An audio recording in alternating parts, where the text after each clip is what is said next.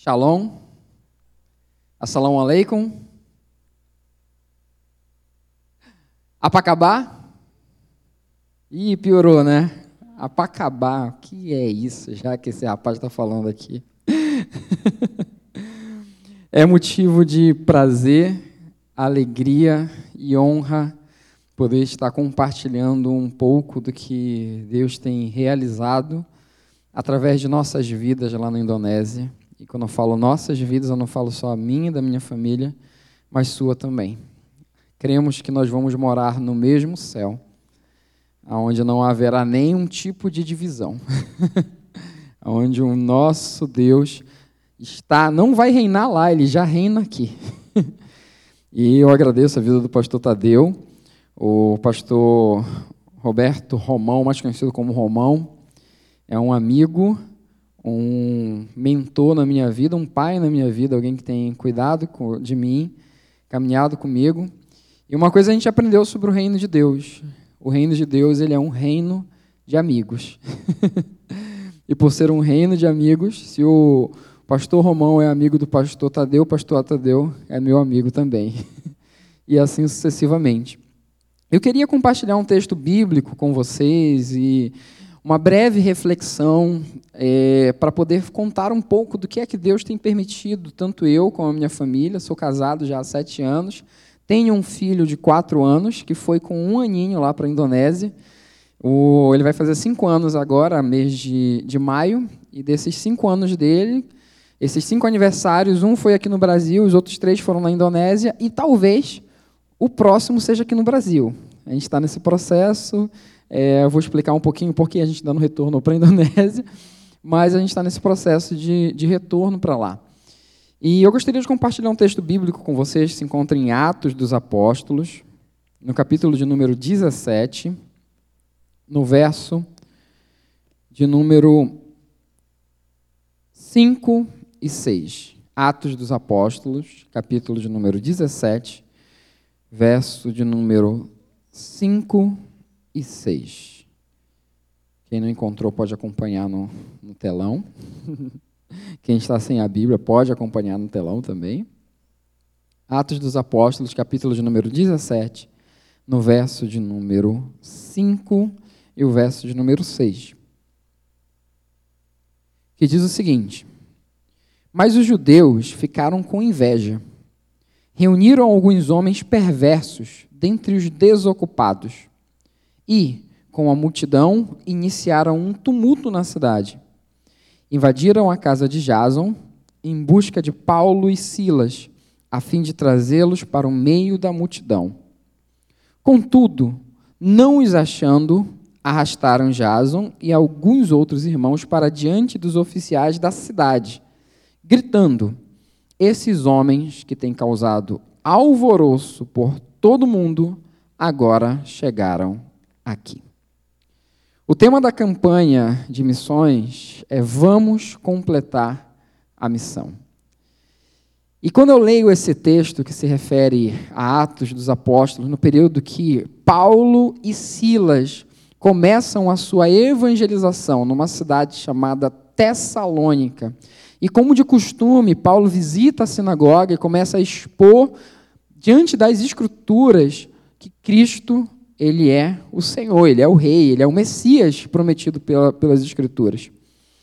E as pessoas da cidade, muitas delas recebem essa mensagem. Muitas delas passam a crer na mensagem do Evangelho. E alguns dos judeus que lá se faziam presentes, que eram contra, que perseguiam a, a, o Evangelho, começaram um processo de tumulto para tentar prender Paulo e Silas. Na verdade, o objetivo deles, de fato, era matá-los, era trazer eles para uma multidão para que eles fossem linchados, para que eles fossem mortos. E levaram até os oficiais, não encontrando eles, levaram as pessoas que hospedaram eles, as pessoas que hospedaram eles, para falar: olha, essa pessoa, essa galera aqui hospedou o pessoal que tem alvoroçado o mundo. Quando eu falo que o tema da, da, da campanha de missões é vamos completar a missão, tem algo muito implícito nisso quando a gente olha para como as pessoas da igreja primitiva, da época dos apóstolos, da época de Paulo, da época de Silas, como eles entendiam a urgência de completar a missão. Estamos a mais ou menos dois mil anos de distância do nascimento, morte e ressurreição de Cristo. E nós ainda temos um grande desafio pela frente. Nós ainda temos uma missão a cumprir. Mas o que é interessante nesse texto aqui é que nós não estamos falando de pessoas que tinham acesso à tecnologia que eu e você temos hoje. Nós não estamos falando de gente que tinha acesso a uma moto, ou a um carro, ou um avião. Nós estamos falando de pessoas que andavam de barco, a pé, de cavalo.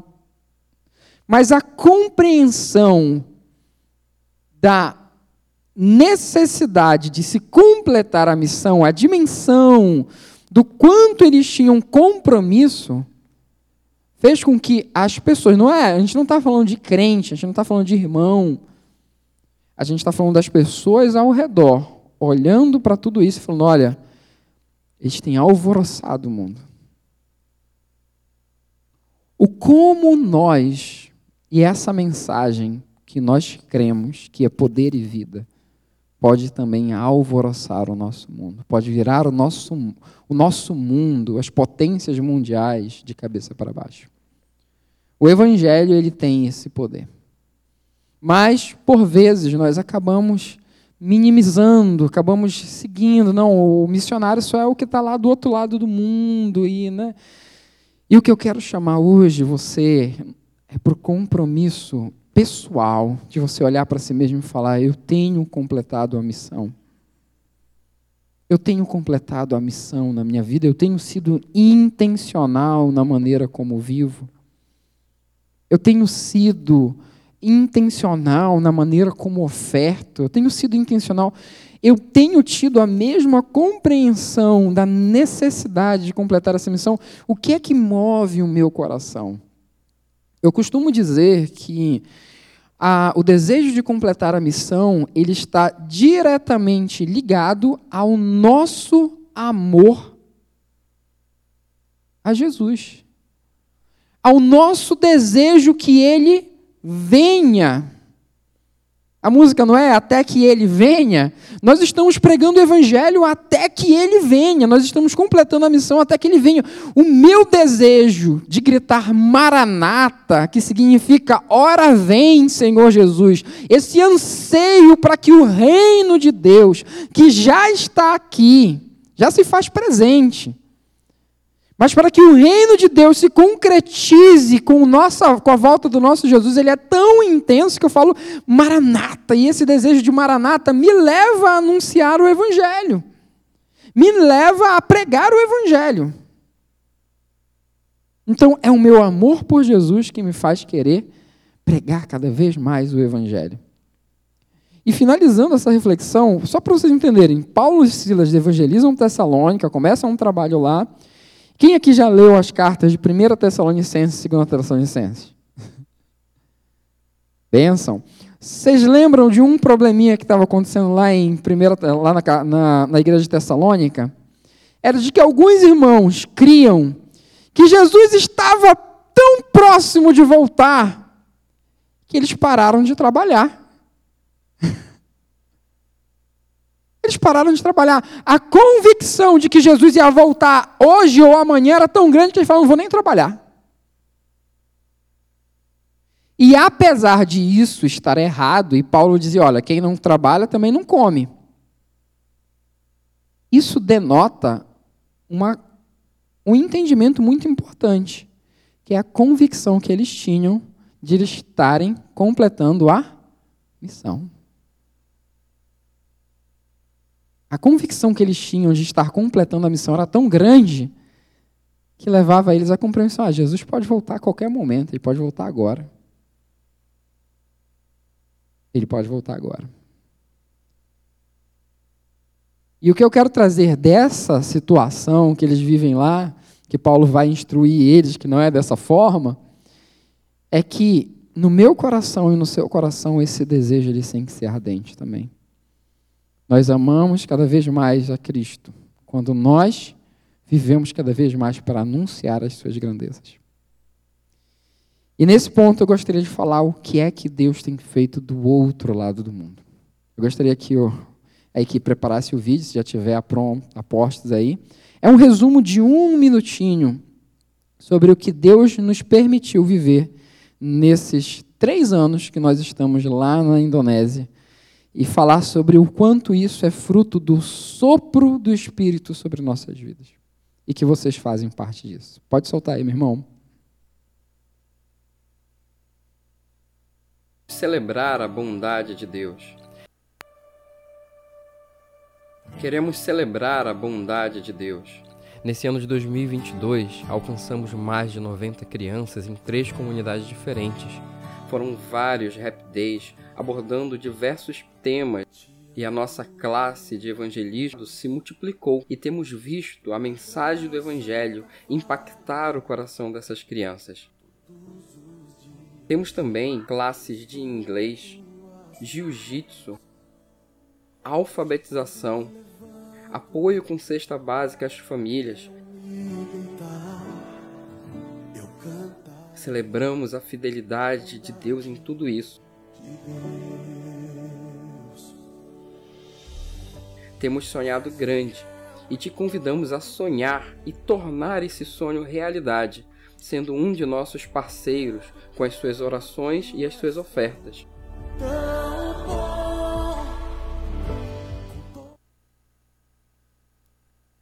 Alô, alô. Pode soltar o slide aí. Então, como vocês já devem ter percebido, além dessa roupa bonita que eu estou usando lá da Indonésia, é uma roupa feita de batik. Se vocês não perceberam, é da Indonésia, né? Essa roupa aqui é. Não falei, não falei, mas essa roupa aqui é lá da Indonésia.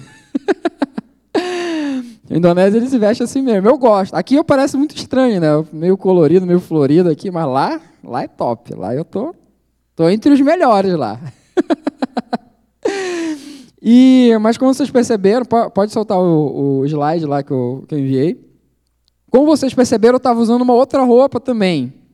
Eu estava usando uma roupa de jiu-jitsu, jiu-jitsu brasileiro. Aqui, ó, para quem não sabe, os cariocas, eles pensam que o jiu-jitsu ele, ele nasceu aqui em aqui no Rio de Janeiro, mas na verdade o jiu-jitsu começou lá em Belém do Pará. a família Grace que veio para cá, eles aprenderam jiu-jitsu lá em Belém do Pará, que é a minha cidade, sou de Belém, sou de um país chamado Pará, onde a gente tem um açaí, bandeira do açaí. e a gente tem servido lá na Indonésia durante três anos. A gente chegou literalmente no olho do furacão do coronavírus. Nossa chegada lá foi literalmente. A gente chegou na, na Indonésia, quatro dias depois de chegar na Indonésia, tudo fecha. Tudo fechou, é lockdown, não sabe. Se foi difícil para vocês aqui, falando português, imagina para a gente lá, ainda tendo ido para lá, a gente estava indo ainda para aprender. O primeiro ano é só aprender o idioma, que é o Bahasa. O Bahasa indonésio. Na Masaya Ismael, saya berasal dari Brasil, tapi saya tinggal di Indonesia, saya suka sekali Indonesia, dan saya suka sekali gereja dari Brasil. Falei, meu nome é Ismael, sou do Brasil, mas moro na Indonésia, e eu amo muito a Indonésia e amo muito a igreja do Brasil. Acabei de falar em, em barraça aqui para vocês. Isso. Cheguei lá no meio do olho do furacão do, do, da Indonésia, e Deus nos permitiu viver um tempo maravilhoso. Por essa ser uma igreja missionária, vocês entendem que existem muitos desafios. Aliás, a minha imagem não está nem aparecendo. Existem inúmeros desafios. E todo o trabalho missionário em campos é, asiáticos, eles são muito difíceis. Eles são demorados. Eles demoram para se estabilizar e frutificar. E o que eu venho falar para vocês essa noite não tem absolutamente nada a ver comigo. Muito provavelmente eu estou colhendo algo que alguém que eu não conheço plantou. Porque o que nós vivemos em pleno coronavírus, o que nós temos vivido nesses três anos, só pode ser o avivamento de Deus, o vento do Espírito soprando sobre nossas vidas. Porque no final desses três anos, nós temos três pequenos grupos, que são, na verdade, implantação de igreja, dentro de comunidades que são muçulmanas aonde eles conscientemente, eu não estou enganando ninguém, eu não estou dizendo, ah, isso aqui ó, eu estou disfarçando, não. É uma classe bíblica de fato. Nós temos atingido mais de 90 pessoas. E tudo isso é fruto da graça de Deus atuando através das nossas vidas. Isso não tem nada a ver com o meu potencial, ou com o meu talento, ou com a minha estratégia. Nossos talentos, estratégias e tudo mais, tudo isso é muito bom. Mas o mais importante é Deus guiando cada passo e cada decisão daquilo que nós estamos fazendo e vivendo. O mais importante de tudo é nós seguirmos vendo o que Deus está operando através das nossas vidas. E esse trabalho que nós começamos a priori, com no videozinho apareceu uma coisa escrito Happy Day, o dia feliz. Essa atividade, ela começou, acho uns sete meses depois, sete a oito meses depois que nós já estávamos lá na, na Indonésia, e eram os meus professores de barraça, que certa vez eles me, a, a, minha professora, ela falou sobre um problema que eles estavam enfrentando com relação à casa, que eles precisavam mudar, e eu saí da minha localidade, fui até a casa dela para ajudar o esposo dela a mudar de casa, a mudar todas as coisas para uma, para uma outra casa. E enquanto eu estava lá naquele local, tinha inúmeras crianças na comunidade brincando. E elas começaram, me viram, começaram a, a, a conversar comigo, não porque elas acharam diferente. Eu, se vocês nunca viram um indonésio na vida, é só bater uma foto minha, guardar, porque eu sou a cara de um indonésio. Tanto eu como a minha esposa, a, gente, é, a nossa fisionomia é muito parecida com a fisionomia indonésia. Eles descobrem que eu não sou indonésio quando eu começo a falar o meu barraça do Paraguai, né? Eles ouvem meu barraça do Paraguai, meu barraça cheio de sotaque, eles sabem que eu não sou de lá. E eles perguntam onde o senhor é? Eu falo, ah, eu sou lá do Brasil. Aí automaticamente eles falam Neymar. eles falam o nome do Neymar, perguntam, você conhece o Neymar? Eu falo, é lógico. Claro que sim. Tu não conhece ele? Se tu conhece ele, eu conheço ele também, sei quem ele é. Não, pessoalmente. Falar, ah, pessoalmente é outra história. Mas conhecer, eu conheço. Aí vocês estão vendo aí uma fotinho minha, da minha esposa e do meu filho, o João Miguel. E pode passar o próximo já. E a gente, é, eu comecei a falar, eu perguntei para a minha professora o que é que. É, coloca o, o, do, o primeiro mesmo, que eu já vou já, já falar do jiu-jitsu. Aí é, eles pegaram, eu falei, eu falei, perguntei para minha professora, o que é que eles fazem? Eles falaram, ah, não fazem nada. Eu então falei, ó, então fala para eles que no próximo sábado eu vou vir aqui, eu vou passar um dia com eles. Fui, falei com a minha esposa, falei com a Silvana, que é uma brasileira que faz parte do time que a gente montou lá. E a gente foi para lá, teve um, um, dia de interação, de brincadeira com as crianças. Quando a gente estava retornando, eu falei para minha esposa, para a Silvana, falei, olha, a gente precisa é, fazer com que esse dia seja muito mais do que só um dia. Nós precisamos começar um trabalho sério aqui na comunidade. E esse trabalho nós chamamos ele de Rap Day, e ele é um dia de impacto na comunidade, onde a gente traz palestras, onde a gente brinca, onde a gente cria, criou a confiança com a comunidade, criou essa, esse laço com a comunidade. E a partir desse trabalho que nós desenvolvemos por um ano, nós passamos para uma a próxima etapa, que foi justamente a plantação de pequenos grupos de estudo bíblico. E tudo isso só foi possível porque a comunidade nos conheceu, confiou na gente, confiou no nosso trabalho, e nós pudemos fazer esse trabalho. E o nosso desejo, a gente começou a realizar na casa da minha professora, mas o desejo do nosso coração era entrar na casa das pessoas, entrar na casa das crianças. E nós estávamos orando nesse propósito. Até que um certo dia, enquanto nós orávamos por esse propósito. Uma das crianças, ela chega conosco e ela fala: Eu quero que isso seja feito na minha casa. E lógico, a criança não tem o poder da, da decisão. E quando ela falou isso, a gente ficou. A gente é missionário, né? Pensa que a gente não é medroso, a gente é muito medroso. eu fiquei com aquele temor, falei, e agora? É o que a gente está orando, né? E eu peguei e falei para ela, falou, olha, legal e tudo mais, a gente quer muito e tal. É, mas a gente tem que teria que conversar com seus pais. E ela respondeu, eu já falei com eles. E eles disseram que sim. E a gente começou a realizar dentro daquela comunidade, dentro da casa dessa criança. E a atitude dela gerou mais quatro crianças fazendo a mesma coisa. E só nessa comunidade a gente tem quatro casas onde semanalmente a gente tem um pequeno estudo bíblico. Isso é algo que só Deus pode fazer.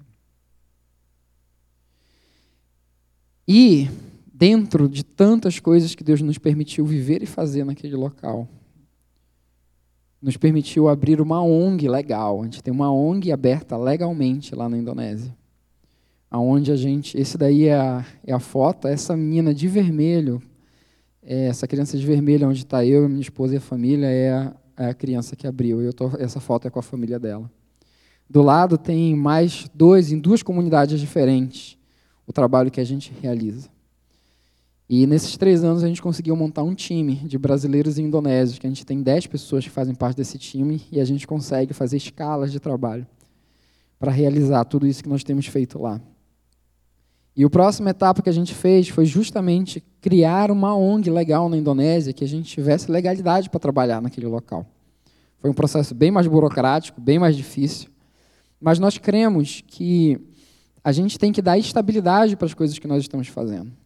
Eu não estou dizendo que a gente tem uma mega organização lá, um mega trabalho. Na verdade, a gente, dentro de uma das comunidades mais carentes que tem lá, um irmão indonésio nosso, que faz parte de uma outra organização missionária, que faz parte da OM, ele falou com a gente, falou, olha, eu tenho um local, um espaço dentro da comunidade, mas eu não, não sei o que é que eu posso fazer.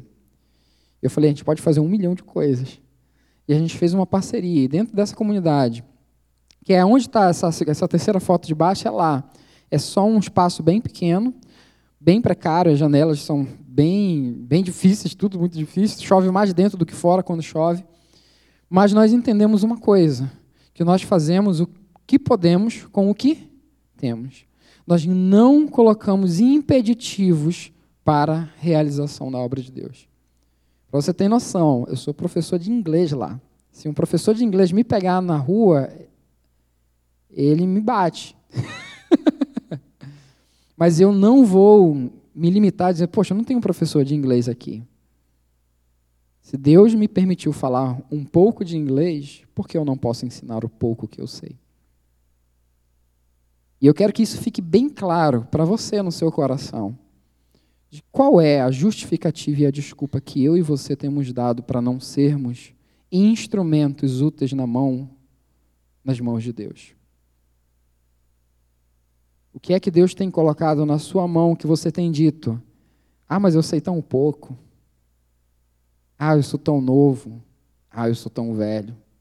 Ah, eu não sei tanto. Ah, isso, ah, aquilo.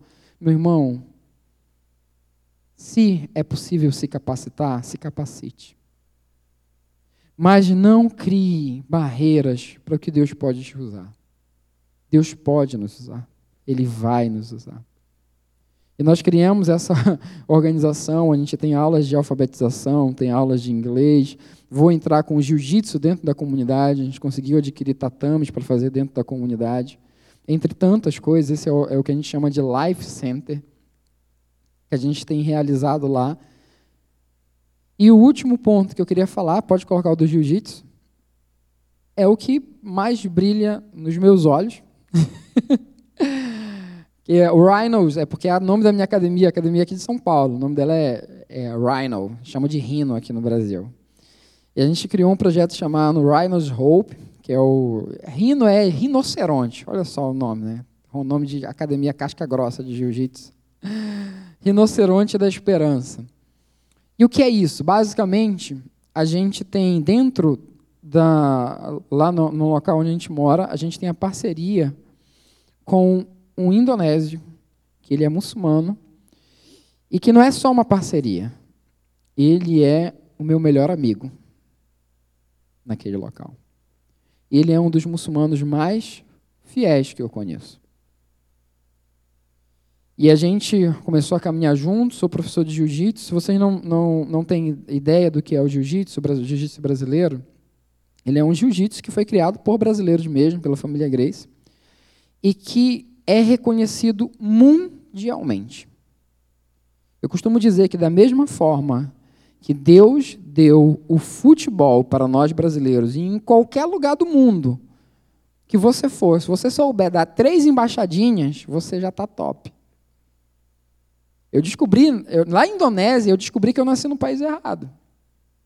Foi lá que eu descobri que eu nasci no país errado. Fui jogar bola com as crianças, descobri que lá eu sou o Neymar. Descobri que lá o meu talento é uma coisa que excede, excede todas as barreiras possíveis. Da mesma forma que Deus deu o, o futebol para nós, Deus deu também o jiu-jitsu.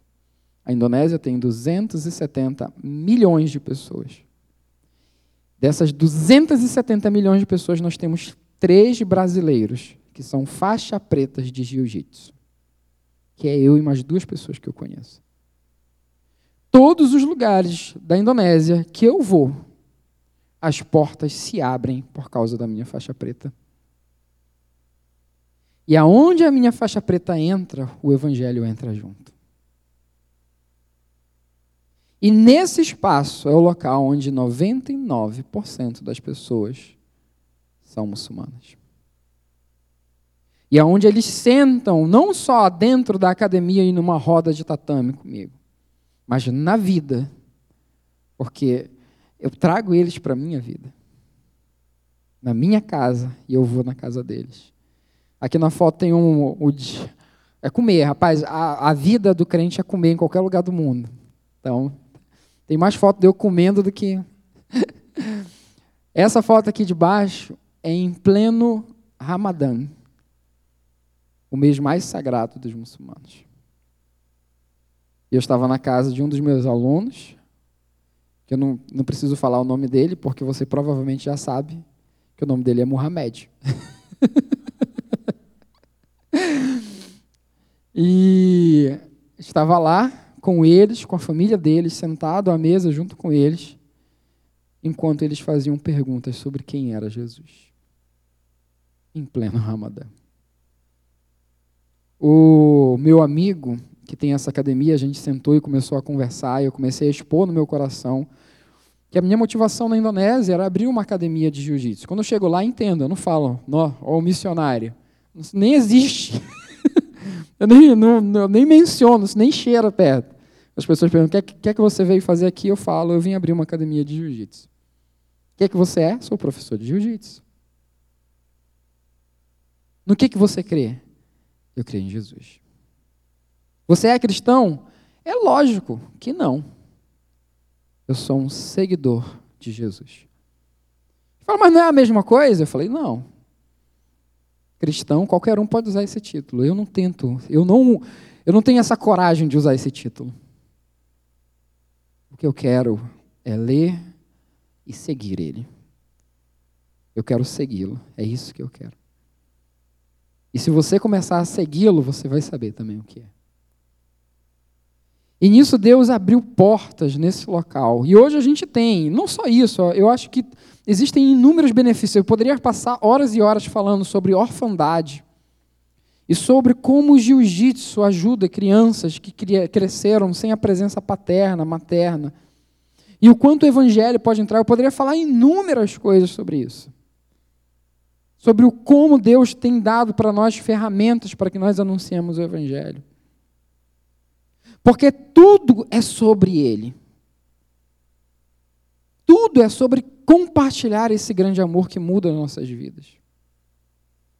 E toda vez que você ora, que você lembra de nós em oração, que você oferta, tudo isso é seu também, não é meu. É tudo nosso. É tudo nosso.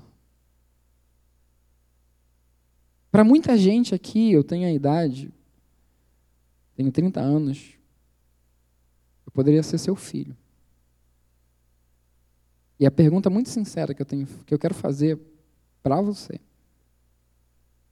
você tem orado para que Deus envie mais missionários? Você tem orado para que Deus levante mais pessoas? Se sim, você tem orado para que essa pessoa que Deus vai levantar seja o seu próprio filho? Que é muito fácil orar para Deus enviar o filho do outro. O meu filho eu quero que ele seja médico, missionário. Não, meu filho eu quero que ele seja advogado. Ah, missionário? Missionário pode ser o filho do irmão, né? Porque o meu filho vai cursar. E o que eu estou falando não é que é errado nós termos um curso, uma faculdade. Mas olha só, uma, uma coisa muito interessante. Se o seu filho ganhasse uma bolsa hoje para estudar lá nos Estados Unidos, você ficaria triste? Você ia ficar, poxa, né? Triste porque meu filho vai lá estudar lá nos Estados Unidos. Mas se fosse para ele ser missionário lá na Indonésia? Percebam que quando a gente fala, poxa, meu filho vai estudar lá nos Estados Unidos, conseguir uma bolsa de, de estudo ou de emprego ou isso, a gente fica, é, triste, que vai ficar distante, mas a gente fica feliz, porque não, vai construir a vida dele, vai ganhar bastante dinheiro, vai ter uma carreira. Vocês perceberam que o balizador que define a nossa alegria é o quão bem a pessoa vai estar financeiramente, profissionalmente? E com isso eu não estou dizendo que quem vai para a missão não pode ter uma profissão. Mas eu estou falando da intencionalidade com que nós criamos as nossas crianças, os nossos jovens, os nossos adolescentes, para dizerem para ele: olha, tudo isso que você está vivendo e fazendo pode ser útil lá no campo missionário. Tudo isso pode ser útil lá no campo missionário. Assim como eu demorei 12 anos, 10 anos para me pegar minha faixa preta, mais do que uma faculdade. Mas desde o primeiro momento que eu entrei num, num tatame, num projeto social,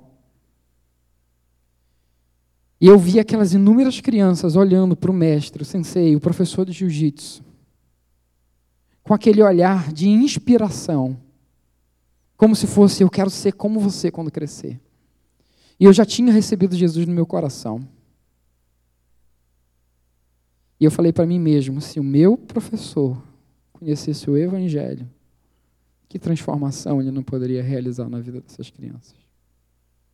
E naquele dia eu falei para mim mesmo, há mais de 12 anos atrás, que um dia eu chegaria à faixa preta. E de que, através dela, eu seria a luz para as pessoas que estão em meio à escuridão. A responsabilidade de completar a missão está na minha mão e na sua mão. E eu queria te convidar a curvar a cabeça nesse momento. Eu poderia compartilhar inúmeros testemunhos, mas tudo isso é para motivar a sua fé, para aquecer o seu coração e para te chamar à responsabilidade. Talvez você seja alguém já super comprometido e eu dou glórias a Deus para a sua vida. Mas talvez você seja alguém que nessa noite esteja se perguntando: Deus, realmente sou comprometido com o teu reino? Eu realmente tenho vivido intencionalmente? Eu realmente tenho ofertado generosamente, com o coração desprendido? Essa oração só você pode fazer eu oro para que Deus te confronte naquilo que você sabe que você tem sido omisso, naquilo que você sabe que você pode melhorar, naquilo que você sabe que você pode fazer, com os dons e talentos que Ele te deu. Eu não vou dizer que é a coisa mais fácil do mundo, estar tá lá do outro lado do mundo e realizando esse trabalho, correndo riscos e tudo mais. Mas não há nada no meu coração que me faça olhar para tudo isso e não sentir o imenso prazer de saber de que eu estou vivendo exatamente o que Deus me chamou para viver. E eu quero que você tenha esse exato prazer de olhar para si mesmo e falar: Deus, eu tenho vivido exatamente o que o Senhor tem me pedido para viver. E eu queria que a gente fizesse uma oração nesse momento. Para que Deus envie mais missionários. E, se possível, você. Se você tem um direcionamento para ir para outros países, assim como eu tenho, porque missionário todo mundo é. Se você tem esse direcionamento de Deus, diga: Deus, eu quero. E eu vou. E eu aceito o teu, teu chamado e a tua vocação para a minha vida. Se você entende que você não, eu sou aquele que vivo intencionalmente aqui, mas eu sou aquele que está segurando as cordas, orando, orando comprometidamente, intencionalmente. Você sabe o que, é que faz muita falta lá no campo missionário? Pessoas que liguem para a gente. Eu tenho três anos de Indonésia e eu posso contar nos dedos quantas ligações de, algum, de irmãos eu recebi perguntando: E aí, meu irmão, como é que você está? No que eu posso orar por você?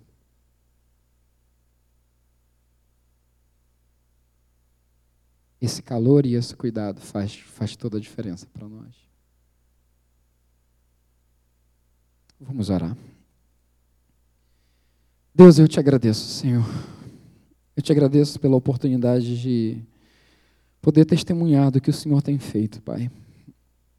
Eu não sei com quem é que o Senhor está falando nessa noite, especificamente, Deus.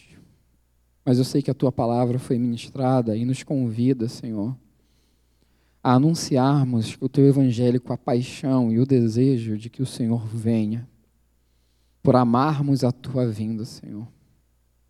Te apresento, Senhor, cada trabalho que é realizado na Indonésia através de mim, da minha família, e tantos outros, Senhor, que nós nem conhecemos, Pai, mas que Tu os conheces tão bem. Em o nome de Jesus, Deus, eu te peço que a chama missionária não se apague nessa igreja, Senhor. E que nós nos comprometamos ainda mais, Senhor, e que nós refletimos, refletamos ainda mais sobre o que podemos fazer para sermos mais vívidos, mais intencionais, mais comprometidos, Senhor. Abençoa, Senhor, o teu servo, o pastor Tadeu, e a toda a liderança desse local, Senhor. Que o coração deles continue, Senhor, em plena chama de amor, por anunciar as tuas boas novas, por cuidar do rebanho de Deus, Deus. Em o nome de Jesus, Pai, eu te apresento cada líder, eu te apresento cada pessoa nessa igreja, Senhor. Que nós, Senhor, venhamos a ser a tua resposta àqueles que sofrem. Em o nome de Jesus, eu oro a ti, Senhor, e eu agradeço por essa oportunidade. Amém, Senhor. Amém. Muito obrigado, irmãos. Que Deus os abençoe ricamente.